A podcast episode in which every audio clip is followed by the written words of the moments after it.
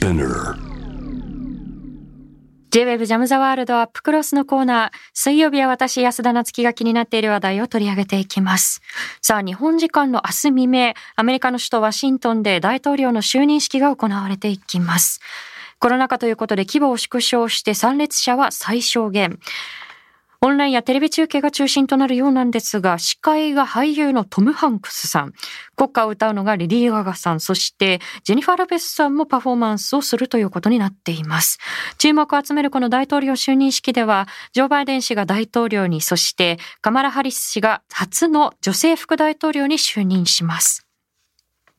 バイデン氏の次の大統領はハリス氏か、という声も聞かれるわけなんですけれども、女性政治家の活躍は社会に何をもたらしていくのか、ジェンダーの視点から政治を問い直す研究に取り組んでいます。お茶の水女子大学教授、新清さんと一緒に考えていきたいと思います。新さん、こんばんは。こんばんは。よろしくお願いいたします。さあ、早速なんですけれども、日本のメディアでも大きく取り上げられていますが、もう数時間後にはカマラ・ハリス氏がアメリカ初の女性副大統領に就任するということになっています。今、シンさんはどんなふうにお感じになってますか？はい。えっ、ー、と、希望と心配が交えた気持ちですかね。希望と心配。はい。はい。と、アメリカでは、まあ、これまでも副大統領候補に指名された女性は2人いましたね。はい。で、まあ、しかし実際に当選されて、えー、副大統領に就任する女性はハリスさんが初めてですよね。うん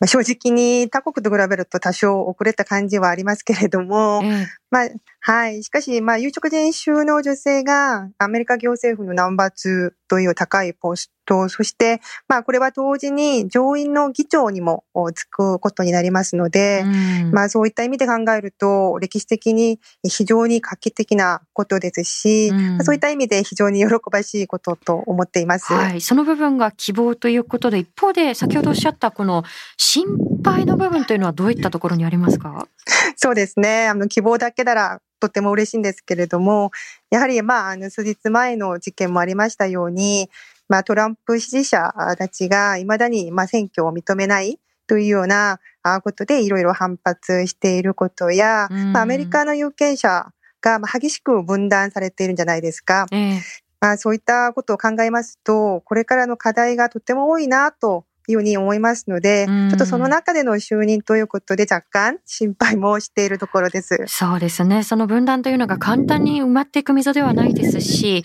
あの、これからおそらく前途多難ではないかということが予想されていますけれども、ただ、その今おっしゃったその希望の部分と心配の部分を踏まえて、そのハリス氏が、まあ、副大統領の就任、それから、まあ、上院の議長も兼ねてその就任するということ、ね、社会的にはこれ、どんな意味を持つというふうに新さん捉えていらっしゃいますか？はい。非常に大きな意味を持つと考えています。まあ、まず、トランプ政権は、まあ、白人至上主義、えー、または、まあ、女性蔑視、えー、というように言われている、そのミソジニが非常に顕著でしたよね。えー、で、まあ、そういったハリスさんが今回就任することによって、まあ、今までのような白人男性中心的な政治のあり方と、まあ、決別すること、まあ、あの、そして、えー、女性や非白人、えー、マイノリティを包摂するような、まあ、新しい政治を実現するということの、への意味が、あの、多く含まれていることというふうに思います。うん。あの、今おっしゃってくださった観点ですと、あの、注目したいのは、ハリス副大統領だけではないんですよね。その、バイデン政権ですと、例えば、財務長官、国家情報長官、国防長官、えー、そして国連大使などにすでに女性が就任する見通しで、かつ、まあ、ホワイトハウスの広報戦略チームは4人の、あ、失礼しました、7人の幹部全員が女性。で、あの、これ大統領選を振り返ってみても、バイデン陣営選挙対策本部長、えー、副本部長、それから顧問、まあ女性たちが中心のチームだったということになりますよね。うん、はい。ヒラリー・クリントン氏がこれ4年前にその大統領選で敗れた際に、こう、まあ、ガラスの天井っていう言葉が盛んにね、はい、こう言われましたけれども、じゃあ、それを打ち破りつつあるのか、あるいはそのガラスの天井っていうのを打ち破ろうというふうに意識をしてのその、まあ、采配なのか、そのあたりはどんなふうに捉えていらっしゃいますか？はい。もう徐々に打ち破れているというふうに捉えてもいいというふうに思います。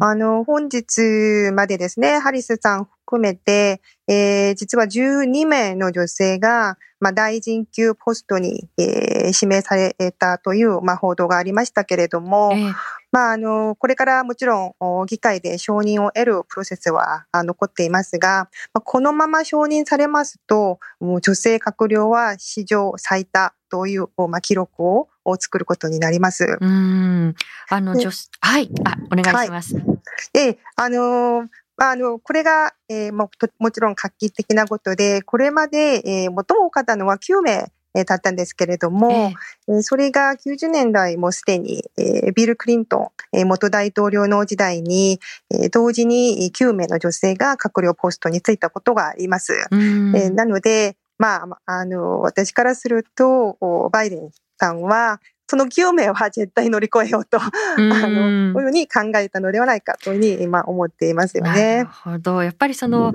過去のその事例からやっぱりこう並ぶとか劣る引けを取ってしまうということではなくて、それをやっぱりこう超えていくっていうことを非常にこう意識したんではないかということだったんですけれども、あの、はい、女性たちだけではなくて、例えばあの先住民の方だったりですとか、あるいはその、ね、セクシャルマイノリティであるということをあの公言している方があの主要なポストについたりという、あの、そういったマイノリティをこう包摂していくというところでも意識しているのかなと感じるんですが、そのあたりはいかがでしょう？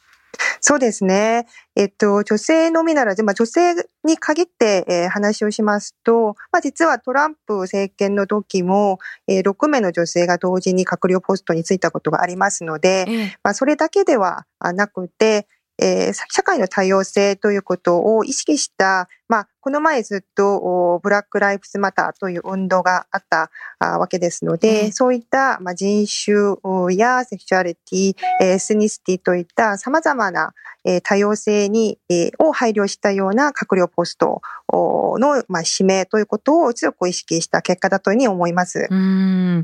あの、先ほどおっしゃったように、その閣僚で女性が12名過去最多ということなんですけれども、あの、これ、議会も見ていきたいところなんですよね。その、はい、大統領選と同時に行われていたのがこれ連邦議会選だったんですけれども、え女性議員が144人これ、まあ、過去最多を更新したということであのこの2年間を振り返ってていくと、えー、35%増ということになって、はい、まあ、アメリカの政界、女性議員が急速に増えているということになります。この女性議員だったり政治家を目指す女性の増加というのが、あの、何を表しているものなのか、新さん、そのあたりはどんなふうにお考えですか？そうですね。あの、今回非常に増えましたね。えー、まあ、増えた、あの、理由というのは、まあ、会員で、えー、女性が16名、うん、えーえー、増加したということが大きいんですけれども、えー、それ実は2018年の中間選挙、2年前なんですけれども、はい、その時も女性が前回と比べて15名、えー、増加してしました。うん、で、この2回、えー、まあ、ちょうどトランプ政権の時なんですけれども、えー、2018年に大幅増加、えー、そして今回、えー、さらに大幅増加ということになって、まあ、ようやくアメリカの下院の女性議員が、えっ、ー、と、118名になりまして、え今回それがまあ3割に近くなってきたということなんですよね。まあ、この背景にはいろいろあると思うんですけれども、え何より、あの、まあ、トランプ政権の様々な政策に怒りを覚えたあの女性たちが自ら手を挙げて、え政治に挑戦しようと、えー、としたことが一番大きなあの、理由だというふうに思っています。なるほど。あの、まあ、トランプ政権下でトランプさん自身がその女性蔑視の発言を繰り返したということで、ある種そういったその反動みたいなものがその数に現れてきたのかなと思うんですけれども、これ、あの、立候補してくる方々だけではなくて、有権者の意識というのも変わってきたのか、そのあたりはどんなふうにお考えですか？はい。あの、有権者の意識も大きく変わってきました。あの、まあ、そういったあの意識の変化というものは、女性のみならず男性有権者も、えー、変わったというふうに思っています。というのは、まあ、女性が政治リーダーになることに対して、えー、女性も男性もこれまで以上に肯定的に、えー、捉えるようになってきたということを意味しているんですよね。で、まあ、そのような変化、まあ、ということは、もちろん各世論調査とかでも、まあ、明らかなんですけれども、特に今回、えー、非常に面白いなというふうに思ったのは、まあ、寄付金、えー、を状況です。えー、でつまり、まあ、アメリカでは選挙に出るためには、ええー、各候補者があの多く寄付金を集めなければいけないんですけれども、えっ、ー、と、どのような候補者が寄付金を多く集めるかが、まあ、当然に、えー、かなり大きな影響を与えるという、まあ、そういう選挙になるわけですよね。はいで、今回の、まあ、寄付金の集めた状況を分析してみますと、女性候補者の方が平均的に男性候補者よりももっと多く寄付金を集めたということが、まあ、明らかになっています。はい。まあ、それは、やはり女性リーダーをあの、応援したいとかサポートしたいという有権者がそれほど増えたということを、まあ、意味しているのではないかと、というふうに思っていますので、有権者の意識もかなり変わってきたというふうに、えー、考えることができると思いますね。なるほど。あの、特にその全般的にそういった意識の変化はあったんだと思いますが、とりわけ今注目をされているのが、メレニアル世代と呼ばれる、その若い世代で例えばその環境問題だったり、ジェンダー、あるいはマイノリティの問題にその目を向けている、そういったその世代からのその突き上げみたいなものもあったんではないかという声がありますけれど、そのあたりはどんなふうに捉えていらっしゃいますか？そうですね。あの、その若い世代のあの女性たちはもう非常に、あの、まあ、えー、民主党の若い女性議員たちが誕生したその背景にもあるというふうに思いますが、うん、そのスクワードと言われている4名のえー、女性、若い女性たちが今回も再選されたということの背景にも、そういった若い世代の政治への関心というところが、えー、強く影響したことだというふうに考えています。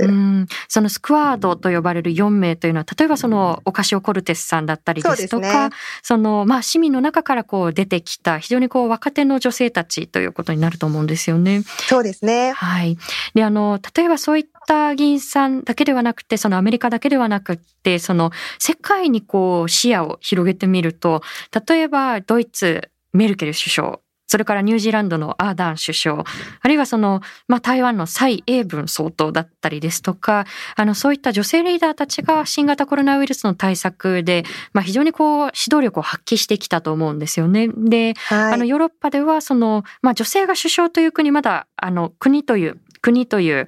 ところも多いと思うんですけれども、その女性がトップに立った国でじゃあ、どういう変化が生まれていったのか、そのあたりはどんなふうに捉えていらっしゃいますか？はい、あの、様々なあプラス面の変化が社会にもちろんえー、生じていると思うんですけれども、まあ、特に今回のコロナ対策で、えー、女性リーダーたちが注目を集めたことと思います。うん、その一つの理由としては、えー、優れたコミュニケーション能力ということを挙げることができると思うんですね。うんで、今回のように、まあ、水湯の危機ということが訪れてき、えー、ているときには、まあ、市民たちが非常に不安を感じることになりますよね。えー、もうこれからどういうことになるのかということ全く見当がつかないという、まあ、こういう危機の時に、女性リーダーたちが早めにえー、早い段階から市民たちに寄り添う姿勢を見せたり、えー、その正確な知識を伝えたり、その伝える方法ということも非常にこうアピールができるような分かりやすい方法で、えー、したりということで、まあそういったあのことから政治が市民を守ってくれるんだ、私たちを守ってくれるんだという安心感を与えることができたというふうに思います。なるほど。そうすると、まあその社会では、えー、政治への信頼、えー、が高まることになるんですよね。で政治の信頼が高まるとどういういいことがあるかとすると、やはりコロナ対策ですとか、様々な政府が打ち出す政策が、まあ、成功する可能性が高くなるんですね。市民たちが信頼して、それに従うとか、それを受け入れるとか、理解、理解度が高くなりますので。はい。そうですね。そういった意味で、あの、今回は非常にこう、女性がリーダーになることということへの認識とかまあ、リーダーとはどういうものなのかということに、根本的な変化が訪れた、まあ、そういう変化を作ったきっかけになったのではないかというふうに思います。うんあのおっしゃる通り、例えばその、まあ、このコロナ禍で浮き彫りになってきたのって政策のあり方そのものももちろんなんですけれども、その各国のリーダーのコミュニケーションのあり方ということもそうだったと思うんですよね。よねうん、あの先ほど申し上げたそのニュージーランドのアダン首相はあの本当にこう一時期毎日のようにその記者会見を開いてでまあ丁寧にコミュニケーションをしている姿というのが非常にこう印象的でした。あのこれご存知の方もいらっしゃると思うんですけれども、え国連が採択した SDGs 持続持続可能な開発目標の一つにジェンダー平等を実現しようということが掲げられています。で目標達成のためのターゲットとして政治、経済、公共分野でのあらゆるレベルでの意思決定において完全かつ効果的な女性の参加及び平等なリーダーシップの機会を確保するというふうに記されているんですよね。で、あの、はい、新さん女性の政治家を増やす活動を続けていらっしゃるわけなんですけれども、これ前半の話とも重なってくると思いますが、はい、じゃあ、なぜ女性の数を政治の分野で増やしていく必要があるのかということ、そのあたりはいかがでしょう？はい。もう社会には、えー、多様な人々が多様な意見を持って、えー、多様な立場から生活していますよね。はい、でしかし今の政治はえー、もうどう見ても男性で、えー、同じ背景を持つ人のように思われる非常に同質集団の方々が、まあ、政治を営んでいるということが、まあ、非常に問題かなというふうに思っています。でまあ、実際の社会に存在する多様な声とかニーズが、えー、政治にあんまり届かなくなっていることなんですよね。うん、その結果、まあ、政治がさっきあの他の国のの例も挙げましたけれども、私たちを声を聞いていて、何か私たちの問題を解決して、私たちを守ってくれるという、そういう感覚があまり持てなくなっているのではないかというふうに思っています。うんあの、こういう議論をしていくとですね、あの、男性が悪いのかというふうにこう反発が来がちなんですけれども、男性だから、悪いんですっていうことをあの言いたくてこういう議論をしているんではなくって、ただやっぱりその、先ほど新さんがおっしゃったように、その、あまりにもこう同質だよねとか、あまりにもこう偏ってるよねっていうところをどうしていくのかというところだと思うんですよね。ただ、あの、これ見ていくと、政府が2020年までに、2020年まで去年ですね、あの、はい、指導的地位に占める女性の割合を30%にするという目標を掲げていたわけなんですけれども、これ達成できずということで、はい。はい。これ先月の25日に閣議決定した第5次女性男女共同参画基本計画ですね。で、ここに書かれているのが、えー、2020年代の可能な限り早い時期に30%程度という、非常にこう、ぼやっとした目標になってしまったかなというふうに思うんですけれども、このあたりいかがでしょう？そうですね。もう非常に、えー、消極的な姿勢ですし、えー、やる気がもう全然感じられません。えっ、ー、と、もう衆議院、えー、とか都道府県もそうなんですけれども、女性議員の割合がもう極めて、えー、低い日本ですよね。えー、衆議院の場合、まあ皆さん今は大体知られていることだと思うんですけれども、えー、1割に満たないような水準で、これは世界の190カ国の中で167位と、まあ、非常に、えー、低い、えー、水準ですので、まあ、これを先送りできるようなレベルではないじゃないかと思っています。もっと積極的にあの取り組みを打ち出してほしいところなんですね。そうですね。これも、あの、悠長なことは言ってられなくて、本当に待ったなしの課題だと思うんですけれども、はい。あの、リスナーさんからもこういったメッセージいただいています。ラジオネーム、ナンバーさんからいただきました。ありがとうございます。えー、新気温さん、新気温さんへの質問です。適材適所でなければ女性政治家の数だけ増やしても意味が薄いという意見がありますが、どのようにお考えでしょうか？個人的には数が違いすぎることが視野が狭くなる要因にもなっていると思うんですが、ということで、あの、おそらくこのご質問に通じるのが、あの、クォーター制の取り組みではないかと思うんですよね。その、まあ、女性の割合をあらかじめ一定数に定めて、定で、まあ、積極的にこう起用していくのがそのクォーター制という仕組みなんですけれども。はい。で、このクォーター制の導入に関しては自主的な取り組みの実施を要請するという表記にこれ留められているんですよね。はい、で、あの先週の木曜日、社民党がクォーター制の導入を決めているんですけれども、あの一方で他の政党からは、はい、まあクォーター制は逆差別ではないか、まあ男性に対する差別ではないかという意味だと思うんですが、あのそういった声も上がっているんですよね。で、あの、すでにこのクォーター制実施している国もあると思うんですけれども、新さん、はい、このあたりはどんなふうに考えていらっしゃいますか？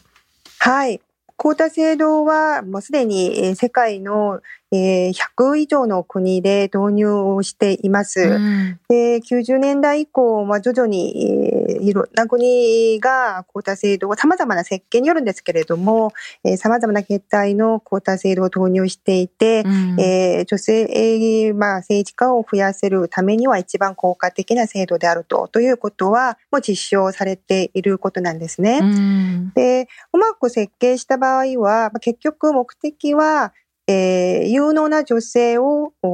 政治、有能な女性が政治に参加することを促すということになりますので、えー、これまで女性だからといって、えー、政治から遠ざかっていた人たち、まあ、能力があるにもかかわらず、女性なので政治とは関係がないんだというふうに思っていた人たちに、いいえ、あの、こう、門戸は開いていますので、どうぞという、まあ、そういうモチベーションを高めるような効果が非常にありましたので、結果的に非常に能力の高い女性議員が多く登用されることになったということが、まあ、一般的な事実として申し上げることです。です。うん。あの、今のお話ですと、例えばそのよく言われるのが、その、まあ、実力さえあれば女性たちだって政界進出できるでしょっていう声が上がりがちだと思うんですけれども、あの、そもそも例えばその候補者を選ぶ側のマジョリティがその、まあ、男性たちだったりですとか、あの、そ、ね,、そもそもやっぱり女性が能力があっても、その、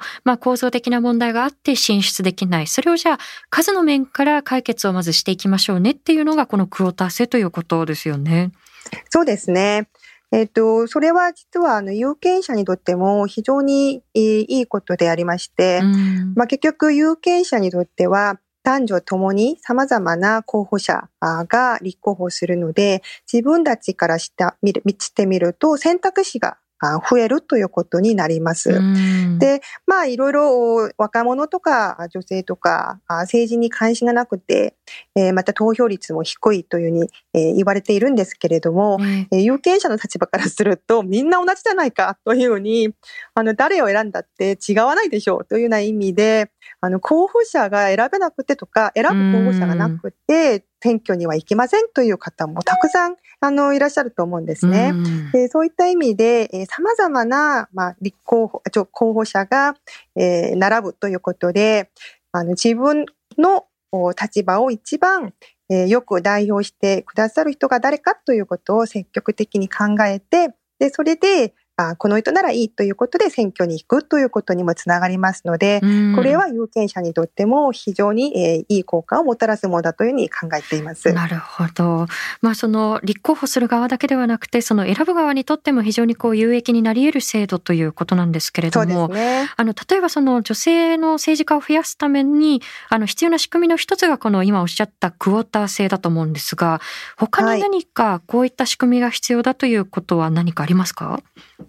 そうですね。あの、様々な、あの、まあ、仕組みというか、えー、いろいろ取り組みが、あの、必要なんですけれども、えー、えー、まずは候補者のプールを増やすことが非常に大事です。で、まあ、どれだけ制度があっても、私がやりたいという手を挙げる女性がいなければ、あんまり意味がないわけですよね。えー、なので、まあ、普段政治について、えー、話すことをタブー視せずに、みんなと議論することによって、まあ、政治リテラシーを高めて、それで、えー、知識を得て、えー、自ら政治に参加したいという、まあ、女性を増やしていくということが非常に大事であって、うん、まあ、私が、まあ、三浦さんと一緒に、えー、立ち上げてやっている、はい、三浦真理さんですね。あの、ね、政治学者の、はい。はい。えっ、ー、と、二人で、えー、パリテアカデミーという、あの、トレーニングをまあ、あの、若手女性たちの政治トレーニングを実施している社団法人なんですけれども、まあ、そういった、えー、実践的なスキルと知識、えー、またそういった関心のある女性たちがつながるような、そういった場を提供するというような、まあそういったことを民間からできますし、または、えー、まあ、あの、自治体とか政党が、えー、より、えー、女性のリーダーを増やす増やすために様々な取り組みをするということも必要かなというふうに思っています。あの今おっしゃったこのパリテアカデミーのこのパリテという言葉の意味あの頻繁にこの言葉を聞くようにはなったんですけれども改めて教えていただいてもいいでしょうか？はい、はい、えっとパリテということのまあえっと文字通りの意味は、えー、同等か同数とかという意味なんですね。うん、えー、なので、えー、一般的にはまあ50、50とかですね、半々という意味で、えー、男性と女性のまあ力を均等にしていくという意味を持っています。うん、まあ数として50、50になれば一番いいわけなんですけれども、えーまあ、目標としては、あの、男女ともに半々の奇跡を持ちますし、また力も持ち合いましょうというような意味だと考えればいいと思います。うん。あの、一方で、今その半々同数ということを言っていただきましたけれども、あの、はい、特にその日本の衆議院見ていくと、あの、女性の議員の割合がまだ1割程度というところにとどまっていると思うんですよね。はい、で、あの、まあ、議員を選んでいくのは私たち有権者なわけで、じゃあ一人一人がどういうふうにこう考えて臨む必要があるのかということ、そこはいかがでしょう？そうですね。まず政治が、あの、私と関係ない遠い世界の話だということの、まあ、そういった意識を改めることが、あの、まず自分のものとして考えることが非常に大事だというふうに思っています。うん、まあ、結局、私たち法治国家で生きていますので、我々の生活、すべてのことは、まあ、法的根拠がなければ成り立たないという、まあ、そういう、まあ、民主主義社会に生きているわけなんですよね。うん、で、まあ、その法律や政策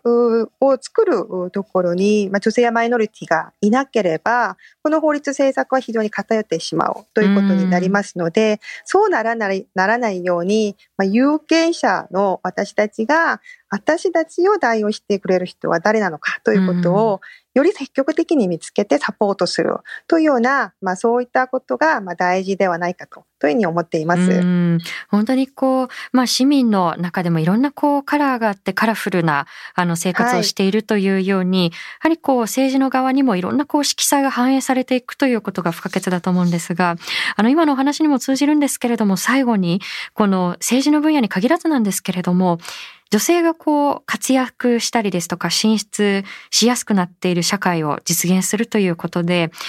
社会、世の中っていうのはどういうふうに変わっていくのか、最後に伺えますでしょうか？はい。もうあのそうですよね。女性が活躍しやすい社会が実現できるということの意味は、やはり性別に基づいて、もうすでに決まっている役割にえー、人の人生を当てはめなくてもいいという社会なんですよね。えー、そういうことは、まあ、みんなにとって自分が自分らしく生きていけられるような社会になることを意味しますし、そうなると、まあ、偏見や差別ということも徐々になくなっていきますので、まあ、個人も社会も幸福になることだと確信しています。うん。本当にこう女性はこうあるべき男性はこうあるべきというそのべき論にはめ込まれない社会ということだと思うんですけれども、ね、ね、今年は特にその都議選東京都ですと都議選があったりですとかあるいはその衆院選があるとも見られているのでじゃあそこでどれだけのその女性候補が出てくるのかということも踏まえて着目をしていきたいと思いますので、審査またお話伺えればと思います。ありがとうございました。ありがとうございました。さあ、あの、番組の中でも少し触れましたけれども、今年非常にこう、選挙が多い年というふうに予想されています。まあ、東京都在住であれば都議選があったりですとか、あとそれはから各地で補選がありますよね。で、あとは衆院選がいつなのかというところも注目をされていると思うんですけれども、ただ、昨年その政界から漏れ聞こえてくる声を聞くと、じゃあこの女性政治家の増加というのはどこまで望めるのかなということ、どうしてもちょっと疑問符がついてしまうんですよね。例えば、まあ、自民党の野田聖子さんから、まあ、これはあの新聞報道にもありましたけれども、まあ、うちはすでにその、まあ、候補者が現職でいるので、いや、そういう女性の候補者は野党側に出してもらってという趣旨のちょっと後ろ向きな、ちょっとと言いますか、非常にこう後ろ向きな答えが返ってきてしまったという報道がありました。じゃあ一方で、あの最大野党はどうかというと、まあ、立憲民主党なんかは、まあ、具体的な数値目標っていうのを出せないまま、現実的なそのすり合わせをするという趣旨で終わってしまっているんですよね。あの、最大野党でもこうした姿勢というのは非常にこう、まあ、女性の活躍だったり女性の社会進出ということがもう喫緊の課題である中で、あの非常に残念だなというふうに私自身も感じるんですよね。で、あの、例えば前回の参院選を振り返ってみてみると、あの、女性の候補者がもう10%に満たないという政党もありましたし、